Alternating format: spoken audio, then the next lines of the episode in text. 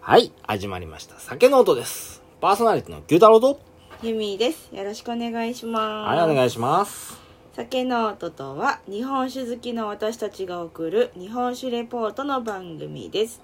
この番組は、美味しく日本酒を飲みながら、香りや味、温度の変化を楽しみ、記録を残しながら素人二人で勝手に語っていく番組です。はいよ。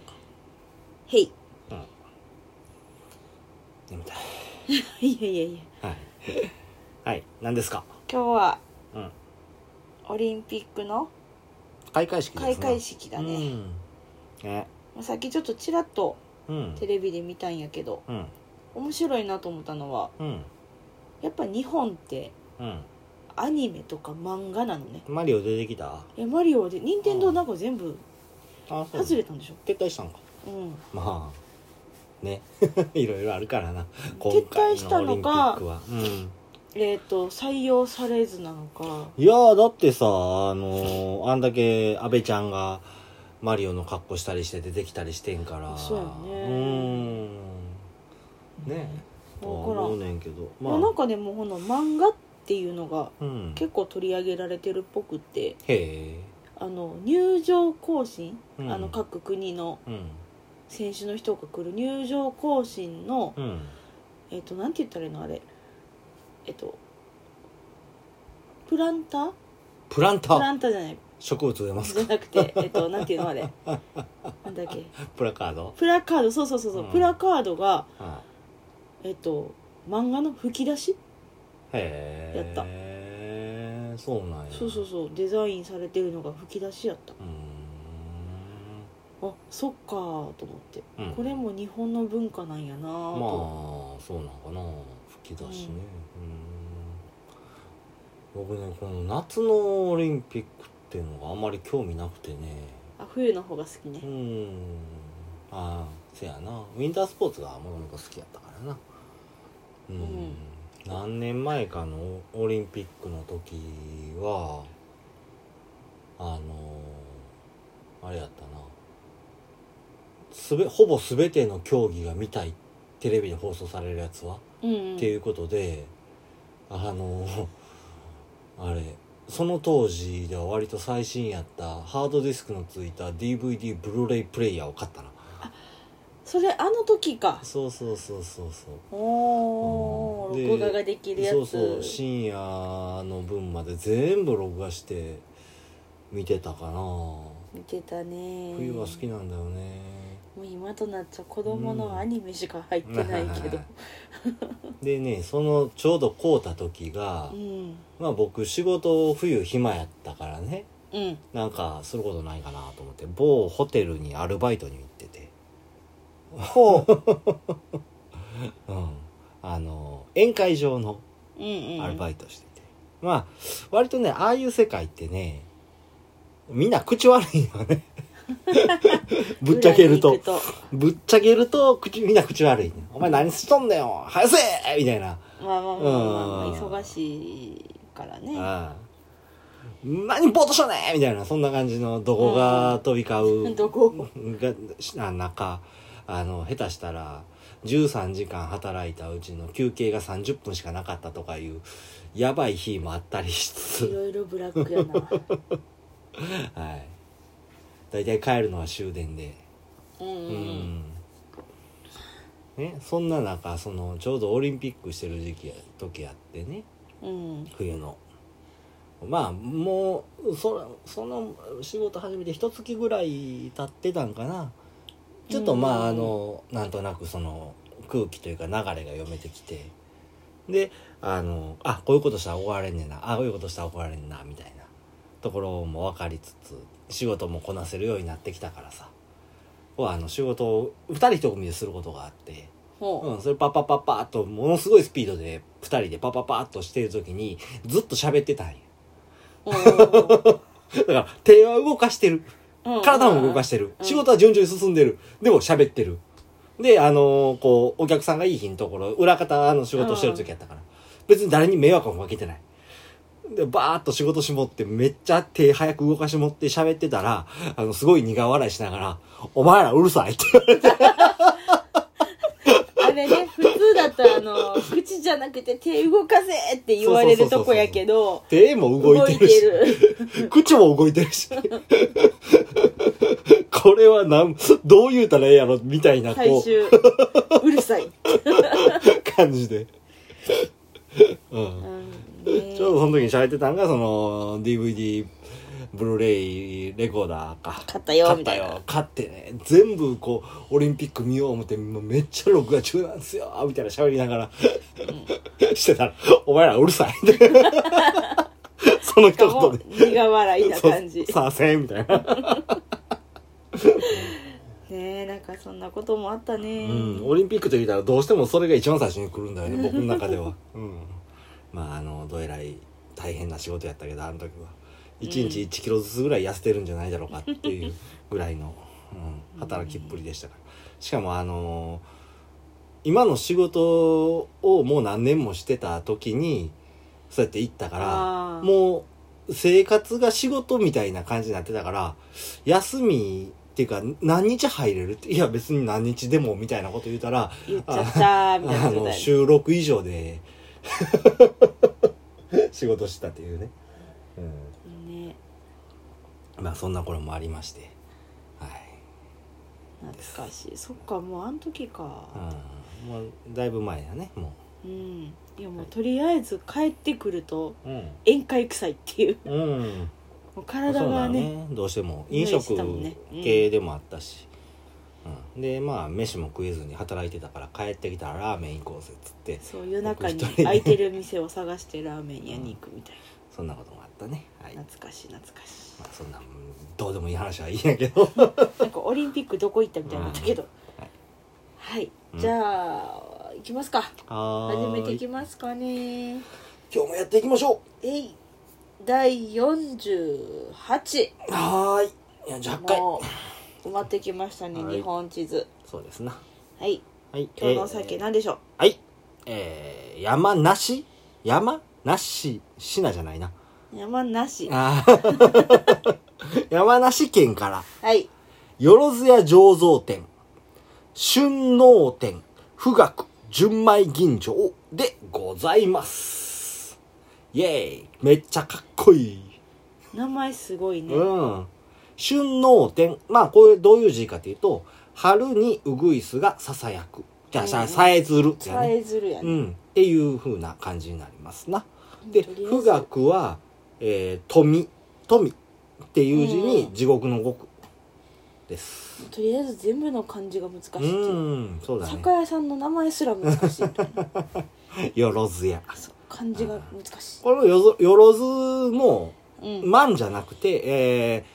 簡単な方の万じゃなくて難しい方の万だねそうそうそうそうそグーみたいな字ね草冠に、う、グーグーううんうんうん、偶像のグーみたいな感じのそうねんよろずや醸造難しいでございますじゃあちょっと開けていきましょうへいよビートビートはいスペックよろはしいく、、スペックとしましてはアルコール度数が16から17%うん精米具合が60%ほい塩米が宮間錦、あ宮山錦うなのんね、、日本酒度がプラス4になってますおはいプラス 4? うんプラス4、まあ、辛口ですなそうやねうんはい宮山まあちょっとこのね塩米と日本酒度に関してはオフィシャルで飲んでなかったんでまたあのどうぞの主販店さんからうんうん引っ張ってきたっていう情報なんでまあちょっとこの辺は話半分ということで、そうねうん、急いでくださいはいじゃあ色いきましょう行きましょううん、か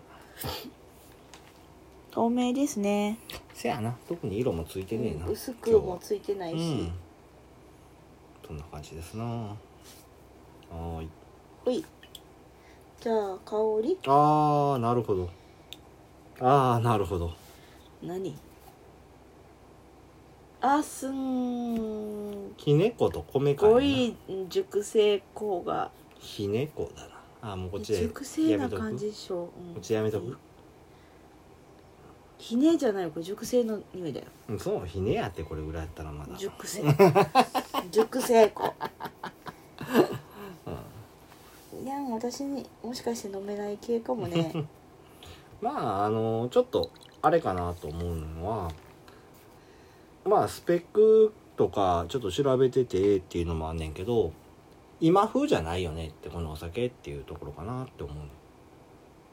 うん、うんごめんえっと古風香りは急に任すえっと熟成庫しかわからん、うんと熟成感ひね感と米感、お米うん、っていうところやと思いますほいはいじゃあ舌触りこれはサラッサラやなほんあ間違えたうん字を間違えた、うんどうぞうう飲むのにちょっと勇気がいるね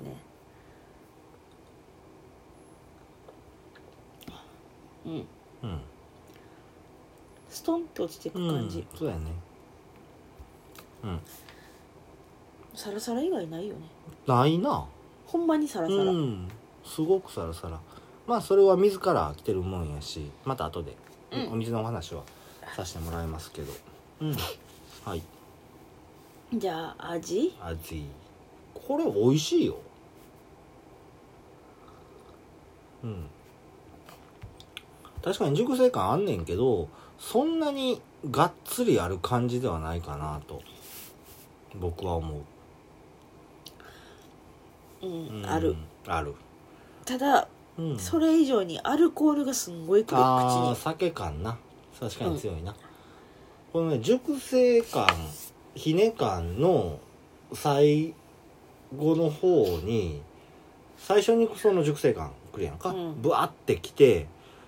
それが落ち着いてきたぐらいにものすごい甘さがふわーっと広がんねん口の中ににあ甘さなんかな、うん私はうん熟成アルコール熟成やね熟成だけじゃん 味がん そうなんか熟成が口の中にふわって香りで残る感じがするうの、んあの味味の熟成が来てうんでアルコールがクワッときてうん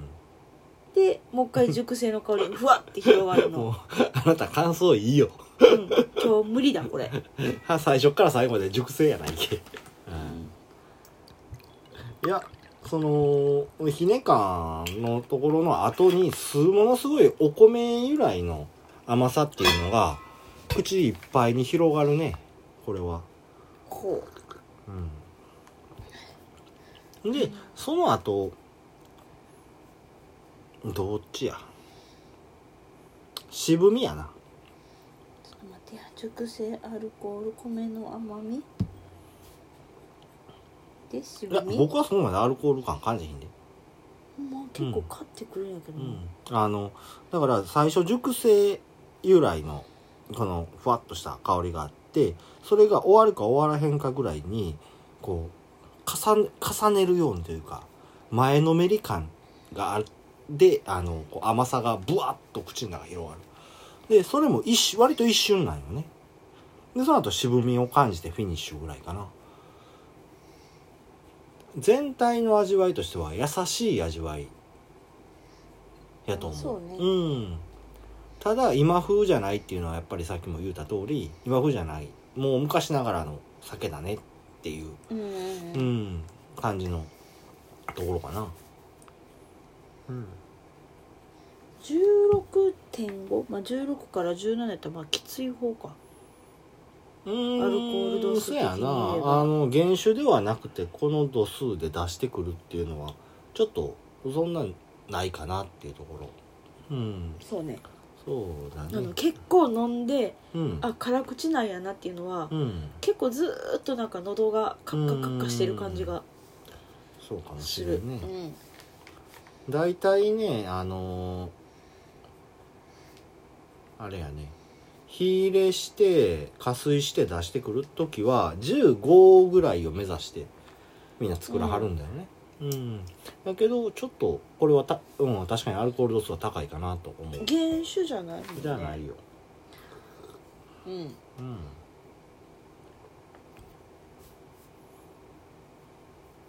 うんそうねうんうーんそうやねあと味としてはやっぱりあのひね感は夏感があってぐらいかな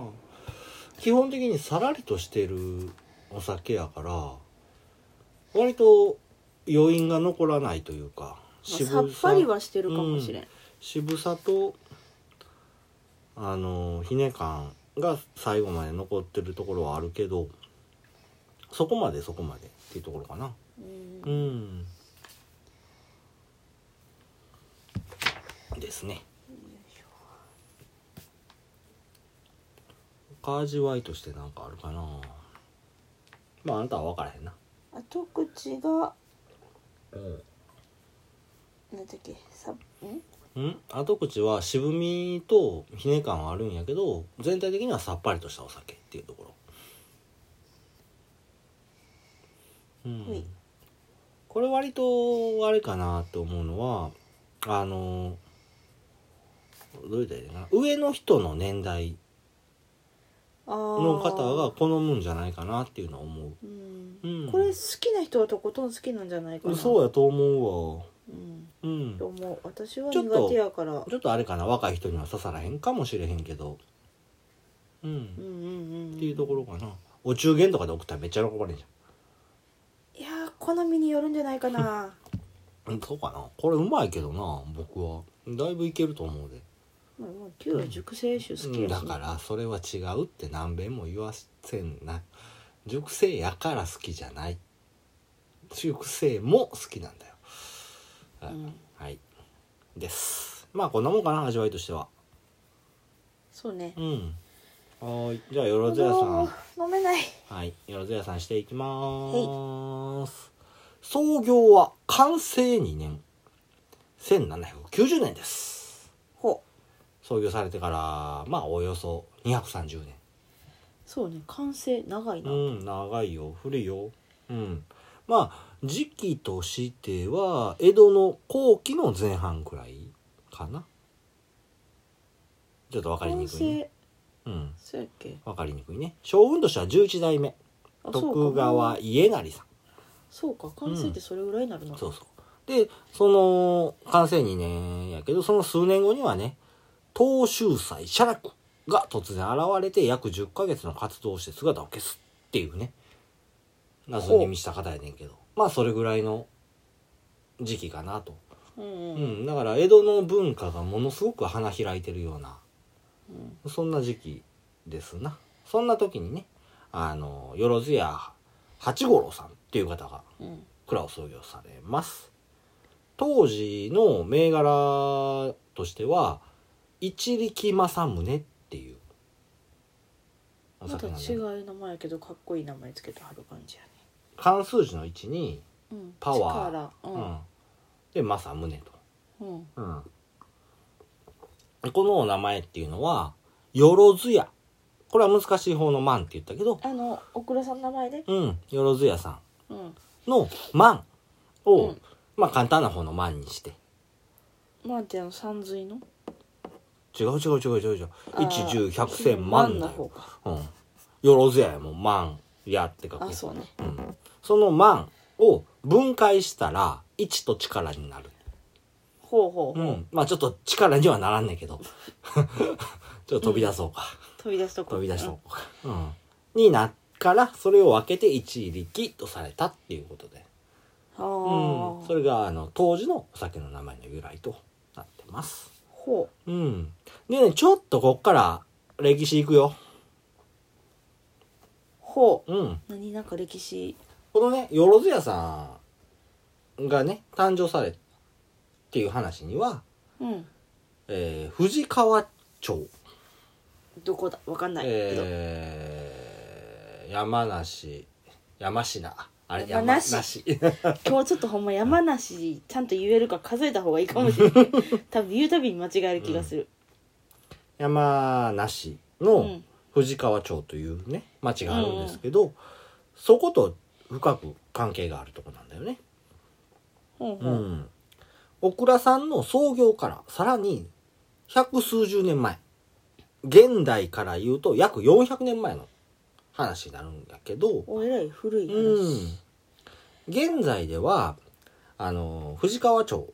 に合併されてるんやけど当時梶賀沢っていう町があるまあ今でもあんねんけどうなん梶賀沢梶賀っていうのはあ魚辺に秋って書くねんな、魚辺にうん、秋一瞬サンマかなと思ったけど僕は違うかって梶賀っていうお魚やからそういうお魚がいるんだよねああれサンマは、秋の魚やいやじゃあサンマうん味が、秋の魚聞いたら気になった、ああ秋の刀に魚よあーはい、うんまあこの梶川沢っていうところは山梨のうん南部うんぐらいになるのかなうほうんほで、えーこの梶川沢っていう町は藤川っていう川川ううんの川沿いにある町なんやけどうんこの藤川っていうのが山梨と長野の県境にある南アルプスの鋸岳っていうねお山が源泉になってるほうほ全長128キロの川になるんですね長野から山梨ううん静岡そして海へと流れる川になるうんうんうんまあ結構なそうねうん、川だね。ほら、あの、前ね、えー、どこぞに行くときに、藤川サービスエリアで泊まったの覚えてるあうんそうそれでかなんかさっきから、うんすごい藤川って聞くよなと思ってた、サービスエリアかそうそうそうなるほどねめっちゃ広い川が、河口があったとこやねんけど、覚えてるかなめちゃくちゃ広かったんけど、もうほんまに真あ横、ー藤川の真横にサービスエリアがあって、もうすぐ海やねんけど、そこは。うんうん、覚えてへんか、あんまり。見てない な行ったらあーって言うんやろうけど、うんでこの藤川っていうのがちょっとこれ今度お話の焦点になっていくんやけどうんその江戸前期にねうん住の倉良医っていう方がいらっしゃったんだよね。うんうんえー、住の倉良医角に倉やな角倉ってもう読めへんだけど、えーうん角やな角倉か。うんうんで了解の量に煮るっていう感じやねんけど住の倉良医っていう方がいらっしゃって、この方は京都の豪商でほどれぐらい豪商かっつうと京の三長者なんて呼ばれるぐらいすげのトップ3うめっちゃ金持ち、この方ね舟運業お船でのものを運ぶほうほことを得意とされてる方で京都のど京都市のど真ん中に流れてる高瀬川ううん、うん高瀬川ね高瀬川あんたの知ってる高瀬川っていうのは多分ポント町に流れてるやつやと思うねそっちじゃなくて違ううんわかるほんならあれが南下していったらどこに行くかあれは高瀬川じゃないのかうんまあ高瀬川っていうのは京都のど真ん中に流れる川でなうんポント町だとかあのーおお名前が出てこないぞもう一個あーあーまあいいやあの辺に流れてる小さな川やねうんものすごく小さい浅い川やねんけどうんそれがどんどん南に行くと、ものすごい深くて広い川になるんだよね。なんでそれになってるかっていうと、そこを船を使って、伏見京都市間、京の都間を船で荷物を運んでたっうんていうような川になるんだよね。うんうん。で、うんすごいこう、ニッチな話してるよな、今。そうそうそうまあいいや。で、その高瀬川っていうのと、うん京都府の北部を流れてる桂川水系の大井川っていうところがあんねんけど、うんうんこの辺を開削。つまり、狭かった川を広げて、水運業、舟運業をされてたっていう方。ああもうでだからもう京都市の真ん中まで船で荷物を運ぶそうそう、北から南、うん南から北っていうこのやつと、水路でのえーっと、京都の、京の都から南、うん伏見までの間、これを自分の資金、資産を使って川を広げて、ほうほうほうその舟運業海運業海運じゃ水運業をされてた方やねうんうんうんうんどうしたんいやいまいちどっちがどっちまあそれはいいよああ、、はいはいうん、でその方がそんな実績を持ってられるっていうことで、うん江戸幕府の命によってねいくつかの川の開削だから、うんあの幅を広げろうん、で国を通せっていうねうん、こういうのを命じられると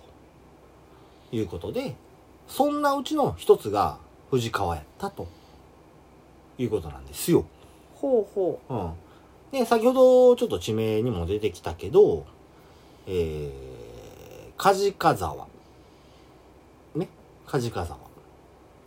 から、梶川沢、梶川沢っていう町からううんうん海までうん約72キロあんねんけど、ほそれを5年かけて開削されて、うすげえな頑張ったね、うん、駿河湾から甲府までの物流の大動脈を作ったっていうふうにされてるんだよ。うん。はあすごいねそんだけ頑張って、相当根気なかったら無理ね いや、でも一人でやるわけじゃないいかやら。まあそうやけどやっぱり5年も歳月かけていやでもそれはあの事業の一つやから、あその何年かけてでもそうやってしかも自分に結局戻ってくる金やからまあそうね、うん、うん、まあそういうことであのそういうふうに川を広げていかはったっていう方なんですよね、うんでこの梶川梶川沢なんやけどその舟運業の起点でもあって終点でもある町っていうことでねう、んうんうんその河口駿河湾から梶川沢間やからそうね船の行き来がね、うんでそれの起点でもあり終点でもあるっていうこの町は、まあ、甲府へのあのどう言ったらいいな支点になるというかうんうんそしたらめっちゃ物と人が溢れるよね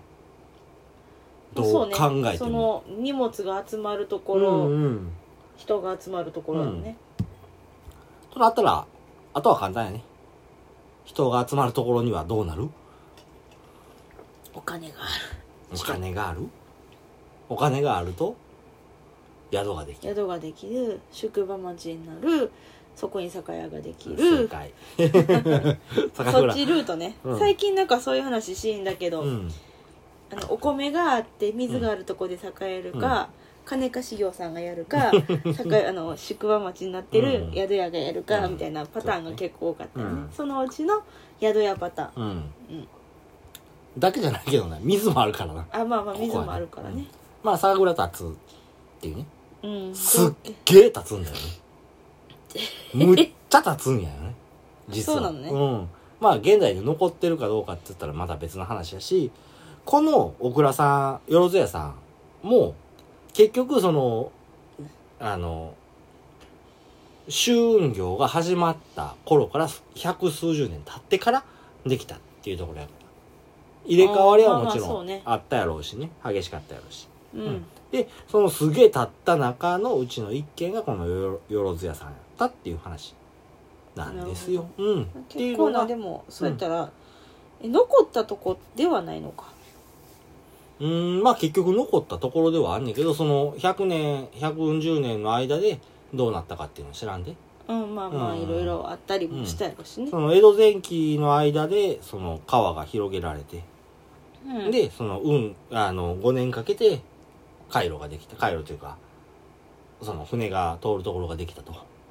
うんうんその後町ができるまで何十年もかかるし、うんうん。だけどその100年ぐらいはもちろん時間はあったかもしれへんけどその間にあのいろんな酒蔵ができては潰れできては潰れという感じだったんじゃないかなと僕は想像したね。うん、でそのうち、えー今から230年前にできたんがこのよろずやさん。うん、うんうん、でいまだに残ってるのがこのよろずやさんやというところですな。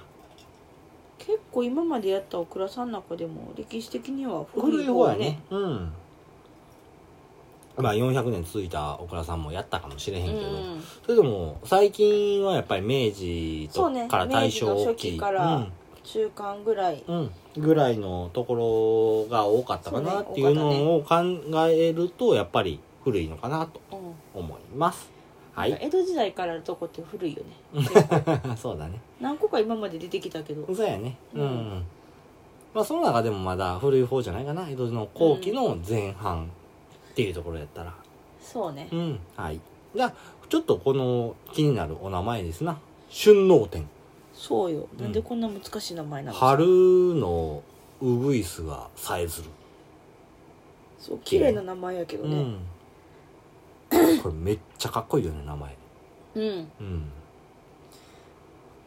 でもあれなのねうんラベルは富岳の方がメイン やしあ あそれは春能天シリーズの中の富岳なんですよあそういうことなんははやは春能天がメインの名前なのねそうそうそうでちなみにその富岳っていうのをさっき言うとくとうん簡単な話で富士山の別名そうだよねあ あそれだけうんうんはいで春能天こっちの話していきましょほいううんこのかっこいいお名前どっから取ったかっちゅうとうん与謝野明子が詠んだ歌からっていうことなんですあそうなのうんそうなんです今なんか書いてあったけど裏ラベルに与謝野さんまあ大正期の話になってくるんだけどうんうんうんうんこの与謝野夫婦と他数名が中心となってねうん芸術を通じて完全な個人を作るっていう理念のもとうん文化学院っていう学校を設立設立されはったんだよねほうほこれはちょっと今はないねんけど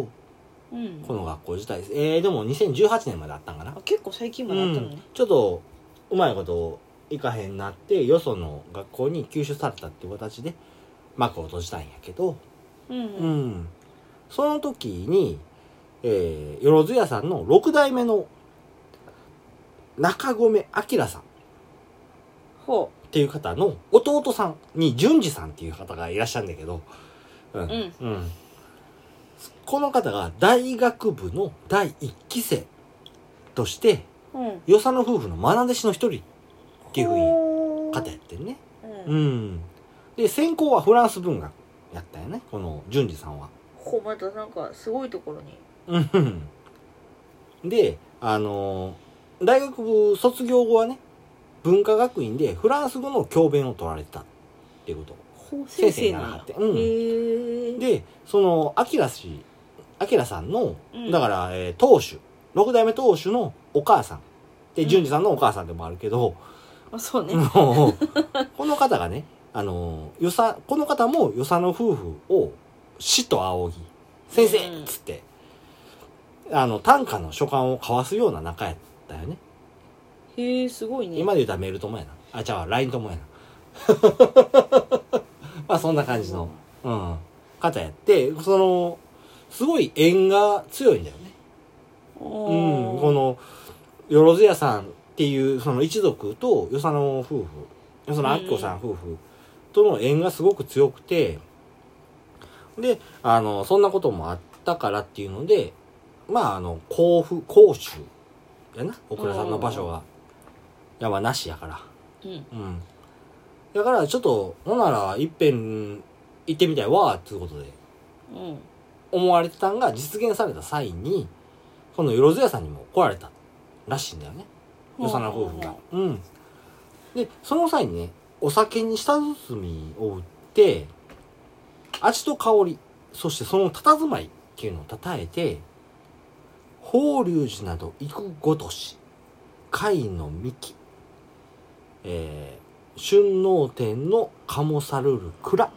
ていう風な歌を読まれたほううん、その時に読まれた「春能天」っていう一文をねうんその歌に感銘を受けたからっていうのでそれまで一力政宗っていうのを名を作ってたのを春能天の名にされたっていうふうなそれは変えたのそうそうそうそうそうだから新しく作ったんじゃなくて変えたのねそうそうそうそううん、一力政宗ってよろずやから取った一力っていうのを、その与謝野明子さんが読まれた今の法隆寺など行く落とし会の幹春能天の鴨さるる蔵っっていう風な一文をものすごい感動したからいやもう首脳戦にするっていう 六代目うんうん、明さん。っていうので、そっから大正期から今まで続いてるお名前っていうね。すごいねうんお酒自体も歴史が、そうそうそうそう。す結構ごいある長い歴史のあるお酒。このお酒はね。ううんん。っていうところです。ほいうん。まあ、これぐらいかな。小倉さんの話としては。うん。とりあえず缶してきますかうんせやに。しぼしぼ言うてきたしはい。なんか話あるって聞きたいところ。よいしうーん特に今んとこあれかななんかうんょ。いや、小倉さんの話は今度終わりやで。うえまあまあでもすげえなとん。なんか書いててる裏ラベルは。なんかあの「富岳」っていう名前うん。あでもそこまで説明を書いてるわけじゃなくてうん。なんやろこれなんていうかな北北口本宮富士浅間神社あ富士浅間浅間神社かうん。浅間神社の話。境内にあるうん随神門うん。に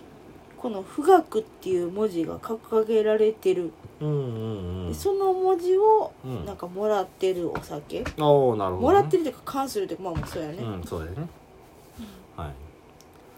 まなんあ、かその浅間神社の話はこの後しようと思ってて、うんちょうど。うん。霊峰富士を思わせる豊かで深い味わいを楽しめる純米吟醸酒ですいっやて書いてある確かに深いよ味わい的に深いのは深いかもねうんもう割と複雑な味わいしてて割とささらっとその味の話したけど言葉にできひんようなところっていうのはやっぱりあるわけやからう、うんだねうんちょっとほんなら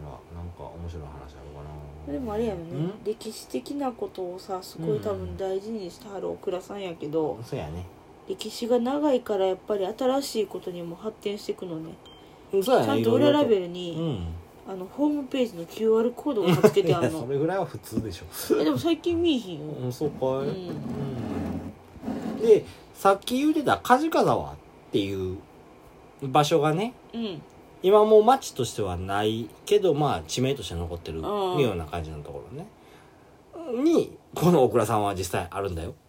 あそうなの、うんうんそうだねはいうんなんか面白いこと書いてるいや他にももう気になるっちゃ気になるけどどうしたの富士山の天然水仕込み、これか水ああ潜水うんうんそうだよ富士山のお水で作ってるよっていうほうほうほう、んだから富岳っていう名前も付けられたんだよってあそうなのそりゃそうでしょあまあまあまあ まいやいやいやあいやこの浅間神社の方での富岳なのかなと思ったああ浅間神社もね近いからねうんはーい36度行きましたえい書かなきゃうんいやだってさあのーお酒の名所でもある新潟とかさ、うん灘とかさ京都とかさ広島のやつがさ「富岳」ってつけたらおかしいだろってなるやんまあまあまあまあまあまあそうねまあでも富士山っていうさ名前はありそうな気するけどな日本のうん香りとしてはやっぱり熟成感ひね感が強くなったかなでもその後うんどういったらいいんやろ柔らかい香りとあの、うん鼻に抜けるようなアルコール感っていうところかな、そんな嫌な感じじゃないんだよねほんまにうん熟成香りは熟成感がしっかりあるのとしっかりというかまあうんあんねんけどその熟成感がやら柔らかい柔らかい柔らかいの違いやろうんうんそやねそんなもはんいじかなゃあ味うん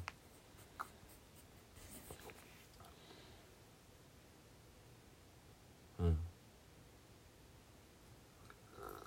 えらい悩んでるあの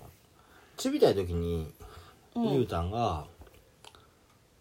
熟成感が来て覆いかぶさるように甘さが来たって言ってたけど、熟成由来の甘みと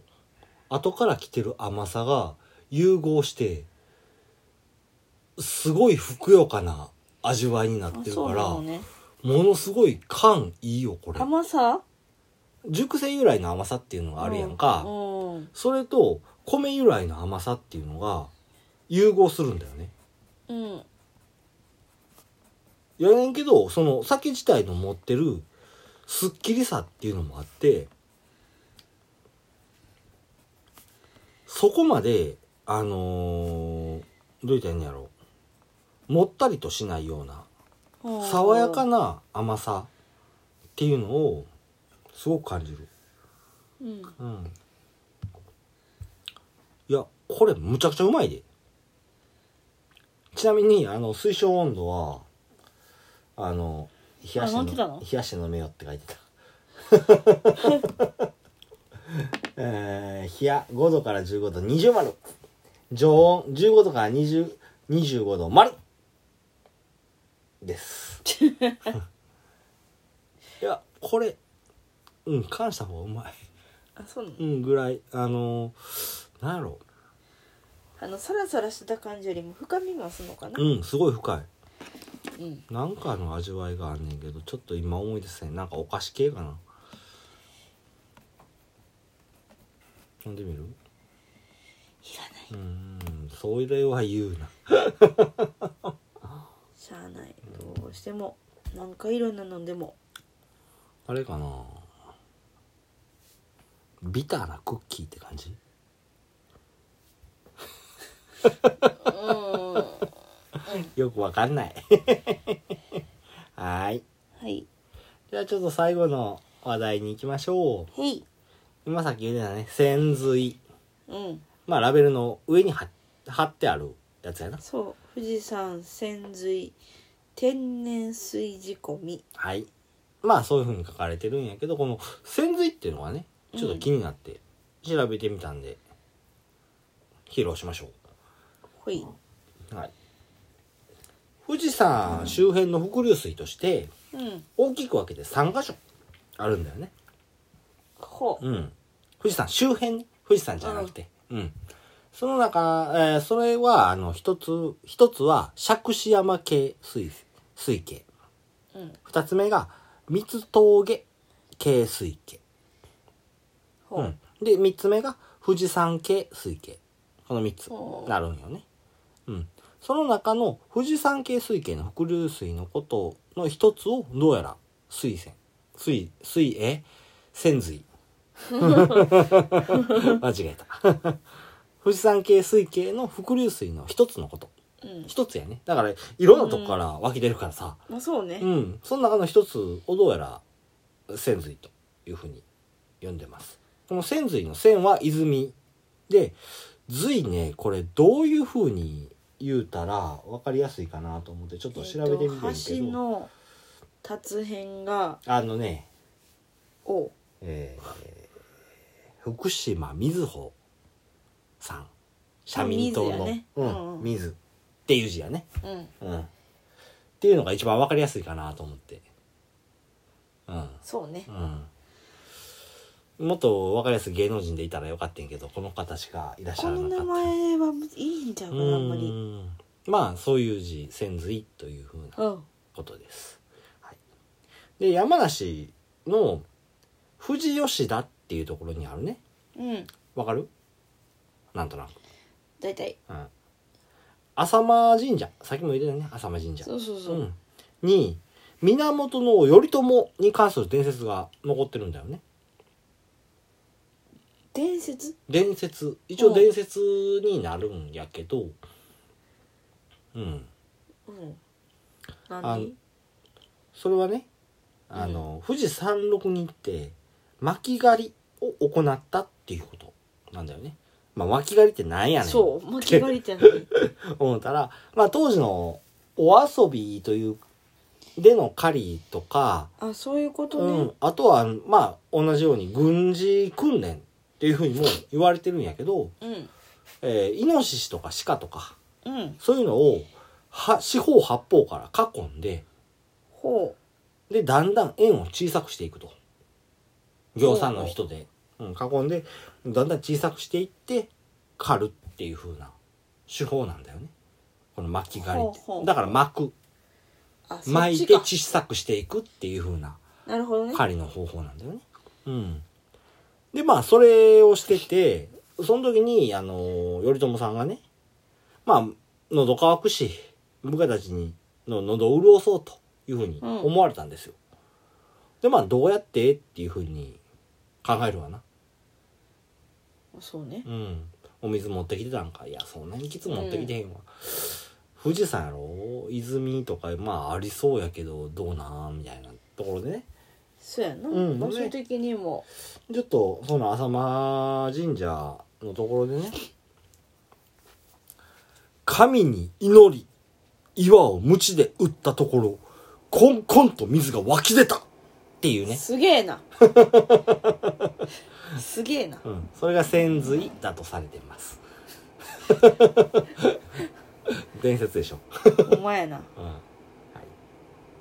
まあその山中では割と数少ないんだよねその自然湧水っていうのが。うん、うん、その中の一つで富士山に降った雨とか雪とかがねろくろ過してうん湧水してる名水の名に恥じない水っていうのがこの泉水の水っていうふううにん、なってて、まあ古くから浅間山の神水として使われてきたこのお水でうん醸されたお酒皆さんもどうか一回飲んでみてもうたらと思いますほい以上ですなんか水はほんまに柔らかいうん柔らかいサラサラそそうやね軟水系でねそうやね、うん完全にこれは富士山ってやっぱり火山灰とかそうねそういうなんから、あのーなってるようなやお山さんやから、で、うんうん、やあとは石灰岩とか、そういうのが多いのかな確か。ったかな、あうん、やし、基本的に粒子が大きいんだよね。あー、まあ一応、富士山に降った雨やら雪やらが、今度湧き出るっていう風になるには、まあ、十、あ数十年から百年ぐらいっていう風に言われてんねんけど、うんうん、それはお山がでかいからっていうのもあってね多そう分、ねあの規模で100年ぐらいでできたら割とサラサラサラっとできてるような感じになるんじゃないかなっていうふうに僕は思ってんねんほううんもっと硬いお山やったら小さいお山でも100年以上ろ過され続けて出てきて硬いお水になるっていうのがあまあそうか割と通説なところでもあるしねうんうん、うんうんせやしまあまあまあ割とあっさりとしたお水なんじゃないかなと思いねます、そんな感じやねうんうんですはいまあちょっと飲めなかったのは残念だけど、そうだねなかなか久しぶりに熟成だ ったよま富岳ねうんはいたいろいろ飲んでみて、うんもしかしたら意外とこの前も熟成庫あるねとか言ってたけど飲めるやつもあったしなそうやなちょっと変わってきたんかなってあなたの好みかといもうしかれんね飲めるやつもうんただちょっと今日のはきつかったうんまあ多分そういう系だろうというのは僕は思ってた、まあ、またじゃあ飲んでくださいな、うんはい一応ね来週で47都道府県そうかゴールにな来週りでます終わりかはーいなしっこしたんで今日なしっこは、うん、山梨といえばゆるキャンの聖地ですな船橋えそっちえちゃうあれ船橋市やであれ船橋千葉県やでほんまやゆるキャンやでゆるキャン三角形やであゆるキャンか、うんあそうかそうかちなみにあ大人の気だねそうやねドラマとかめっちゃおもろいなうんこんちなみにこのねあのー、どこだっけ名前が出てこへんぞ梶川沢うんのその水運業してはったって言ったやんかうんこれ300年ほど続いたんやけどほ100年ほど前に途絶えたんやけどなんでかっつったら身延線っていう電車ができてしもたからそれで完全になくなったっていうねうなるほどね、うん身延って言うたらあのゆるキャンよねまたローカルな話っていうかコアな話をそうかなみんな知ってるもんなんかな知ってんじゃないのあれドラマめっちゃおもろいしまあアニメもしてないんけあアニメも見とったな 子供がそうそうそうそうそうなるほはいというところで終わりかなど、うん、あーっとどうしようかなうんあの一応来週するので最後言ってたかな、うんあのあの放送は続くよいやーじゃなくて、えー、47都道府県最後ゴールになるんでうん群馬県のお酒をしようと思ってるんやそうけねど、最後群馬やうね、んどうかなあのーちょっと今リスナーが減ってて、減ってるのかな、うんうん減ってんねんけどプレゼント企画どうするっていう話やなああ、うんまあでもこれも聞いてくれてる人っていうのは、うんきっと多分ずっと聞いてくれてはるリスナーさんだからコアなやつだねうもしあの欲しければ買う前に買う前っていうかすぐにでも 返事くれたら購読しん、いやまあなかなかちょっとどうするかももうちょっとね来週までにいやもう次の先が決まってるんだよいやでも先は決めてるけどこのプレゼント企画もあーどういう形でするかとかはまだちょっと決められてないからあまあ抽選で適当にやるよもう抽選のやり方とかもさ、大丈夫大丈夫それは任しとけちゃんと考えてるからうんどうせ少ないやろうからあの方法でいいかなと思ってどうせとか言わないうんよしまああのーおうん欲しいよっていう人がいるんであればほんまにそのプレゼント企画もしてもいいと思うしまあでも何のお酒するかもリスナーも分かってないのにあ言うとこいやもういいでしょまたここはお楽しみではどいんな、まあね先に言ってくれる人はどんなお酒かお楽しみに、うんお楽しみにっかうんていう感じでいいんじゃないかなはい、というところで今日はおしまいですはい最後までお付き合いありがとうございましたうんうんツイッターやってますご意見ご感想などはツイートまたはダイレクトメッセージではいお待ちしておりますうんメールアドレスもあります。うんさけのうと2020アットマーク gmail.com はい sakenote2020 アットマーク gmail.com です。はいこちらの方でもね、もしこのプレゼント企画の方、応募してくださる方あったら、メッセージの方お待ちしております。はーいどうしてたらあれやね、今回はこの応募のところには、あの、この放送いつもうんどんな感じなのかとか感想とかもらえると、それはねただ欲しいよだけだとちょっと、うん、あーちょっとそれは抽選漏れされるわねうんなんかね、そういうコメントもぜひつけてはい、はい、送ってくださった方にプレゼントがいくかな、原稿用紙400字詰めいやいやいやいやいやいやいやいやいやいやいやいや はいそんなことはないので、はい一言でいいのではい感想とかメッセージいただけると、うんはい、その方にプレゼントがいくかなとはい思いますというところで今回はおしまいです、うんはいありがとうございましたバイバイ